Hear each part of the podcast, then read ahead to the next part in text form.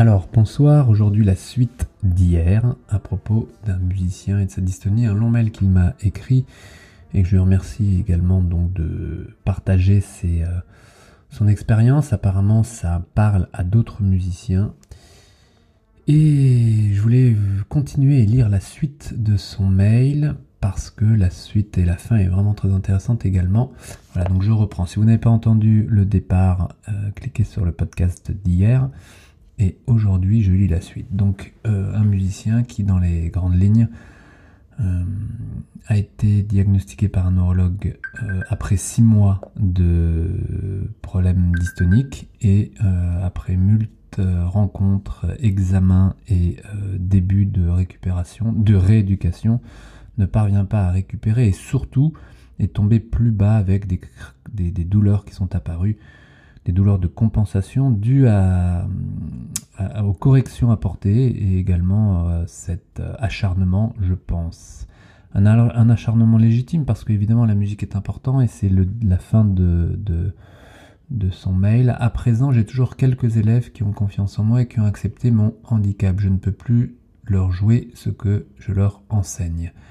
Donc c'est vrai que les musiciens décrivent largement cette difficulté de jouer des choses basiques qu'un élève de fin de première année ou de deuxième année normalement peut arriver à jouer. Donc c'est très très frustrant. Euh, il y a de la gêne derrière ça, il y a éventuellement de la honte, mais c'est, euh, je le dis, euh, je le dis trop facilement aux musiciens qui sont atteints de dystonie de de limiter le jeu, voire d'arrêter le jeu pendant les cours c'est possible, c'est très différent, c'est discutable en effet, mais c'est possible. Et les élèves peuvent comprendre, euh, avec ou sans explication. Euh, en tout cas, c'est un changement d'habitude qui n'est pas facile à gérer, c'est clair. Cela ne génère plus d'appréhension d'être jugé et m'aide à garder contact avec la musique. Donc en effet, les cours et l'enseignement, c'est une, euh, une, bonne manière de garder contact. C'est important psychologiquement de garder contact et et, et, et, euh, et c'est pas si facile quand euh, vous avez travaillé autant et tant d'années avec autant d'implications et que vous ne pouvez plus faire des choses aussi simples sans être perturbé par cette dystonie. Donc il n'y a évidemment plus de projets, plus d'ateliers, plus de concerts, plus de jeux en public. Alors certains proposent justement l'arrêt du jeu complètement pour pouvoir se concentrer sur la récupération. Et d'autres euh, continuent, en tout cas d'autres musiciens continuent. Certains musiciens d'eux-mêmes arrêtent, d'abord parce qu'ils ne peuvent plus, mais d'autres parce que psychologiquement c'est trop compliqué de cacher, de tricher, donc de compenser. Euh, donc certains arrêtent d'eux-mêmes et se concentrent sur une, sur une récupération lente et organisée. Et d'autres continuent à jouer, à assurer parce qu'ils n'ont pas le choix financièrement, parce que c'est compliqué de se retirer quand on est demandé ou de ne pas répondre oui ou de dire non pour X raisons. C'est-à-dire que de dire non une fois, deux fois, c'est ok, mais trois fois, vous n'êtes parfois plus appelé, donc euh, ce n'est vraiment pas facile, c'est clair. Les douleurs des bras ont quasi disparu, donc ça c'est bien, c'est certainement parce que vous avez arrêté votre éducation, donc c'est un comble, mais euh, je pense que c'est une bonne chose d'arrêter parce qu'il n'y a aucune raison que la récupération de la dystonie passe par la douleur. La dystonie n'en provoque déjà pas, alors euh, il ne s'agit surtout pas euh, d'en créer de nouvelles. Les infiltrations sont presque entièrement efficaces. donc là, vous parlez au niveau des douleurs du bras, je pense, mais la dystonie est toujours bien là. D'ailleurs, est-ce bien une dystonie de fonction? Comment en être sûr? Cela ne pourrait-il pas être une grande désorganisation musculaire, nerveuse, tendineuse, articulaire qui ne viendrait pas d'un schéma dysfonctionnel provenant de la commande centrale? Comment le savoir? Alors c'est une grosse question. Euh, avec l'expérience, avec le temps, on se rend compte qu'en effet, on a différencié les dysfonctionnements des dystonies de fonction. Quand bien même euh, la dystonie de fonction crée un dysfonctionnement qui est ancré au niveau central, le dysfonctionnement, généralement, euh, ne nécessite pas beaucoup de temps pour le corriger, puisqu'il n'y a pas de problème de commande, euh, il est très probable que, ce que vous montrez voilà, ressemble bien à une dystonie, mais il faudrait-il encore en effet euh, en faire un, vrai diagnostic? Le diagnostic de la dystonie aujourd'hui est clinique principalement, puisque tous les examens, comme vous les avez d'ailleurs passés, montrent qu'il n'y a rien. De visible au niveau musculaire, tendineux, articulaire, euh, musculaire et, euh, et, puis même au niveau de la conduction nerveuse, puisque les, les électromyogrammes ne montrent rien.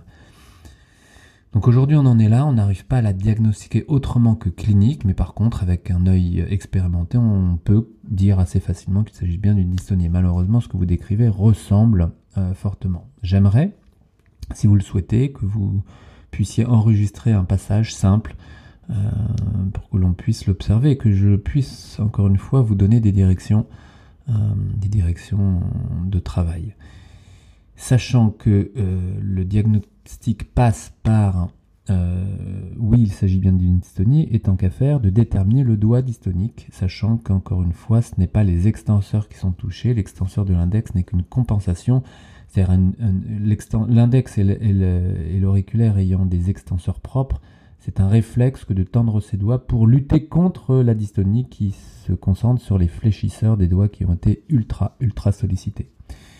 Donc vous terminez avec Je suis bien perdu, je pense être prêt à poursuivre un travail de rééducation dans des bonnes conditions qui ne provoque plus autant de douleur. Alors c'est absolument clair, il faut arrêter tout travail qui provoque la douleur, ce n'est pas normal.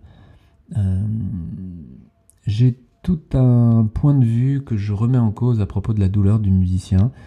Euh, je vous le partagerai prochainement. Ça me euh, fait vraiment regarder toute la problématique du musicien autrement. Mais cette problématique qui concerne aussi les musiciens qui ont développé une dystonie de fonction, euh, c'est encore un peu différent chez les musiciens parce que qui ont développé cette dystonie parce qu'ils ne souffrent pas de douleur normalement. Il n'y a pas de douleur, si ce n'est des douleurs de compensation, et vous, vous le décrivez très très bien, c'est suite à la rééducation.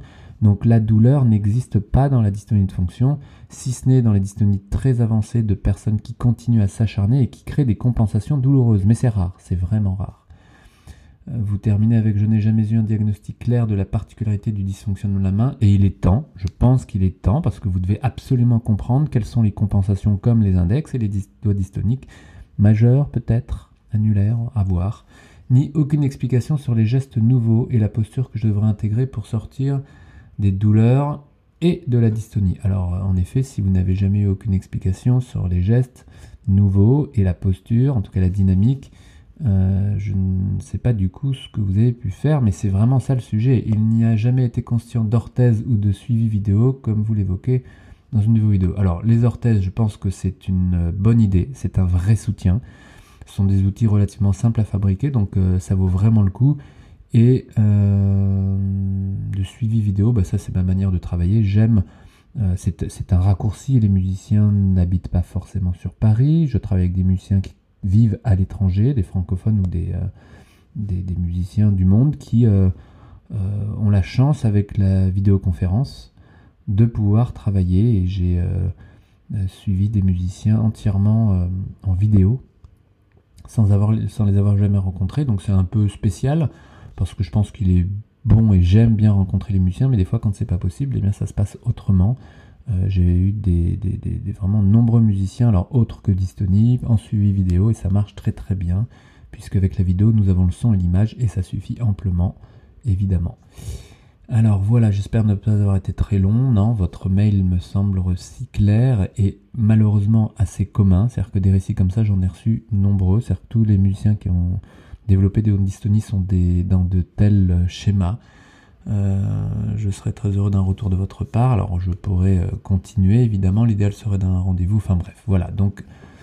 Euh, en attendant, je vais continuer de pratiquer avec modération, hors instrument, l'exercice que vous proposez dans vos nombreux ateliers. Oui, hors instrument, mais de reprendre ou de prendre ou de reprendre un travail à l'instrument précis que l'on pourra voir ensemble en effet qu'il s'agit en fait de qui, concerne euh, donc la main réellement sur votre instrument en travaillant certains doigtés, certaines combinaisons euh, faciles puis complexes, lentement, mesuré à l'aide d'un métronome et, euh, euh, évidemment ressenti comme non compensatoire puis non dystonique. Mais tout ça, on aura l'occasion de le détailler. Vous avez eu un retour sur ma page Facebook de, votre, de la vidéo d'hier, de votre mail, d'un autre musicien qui s'en est sorti et ces témoignages sont, sont, sont précieux. Je vous le partagerai probablement demain Et j'organisais, il, y a quelques années, j'ai fait ça à plusieurs reprises, des groupes où je recevais des musiciens qui étaient atteints de dystonie de fonction en invitant des anciens qui, en étaient sortis. C'était des groupes fabuleux.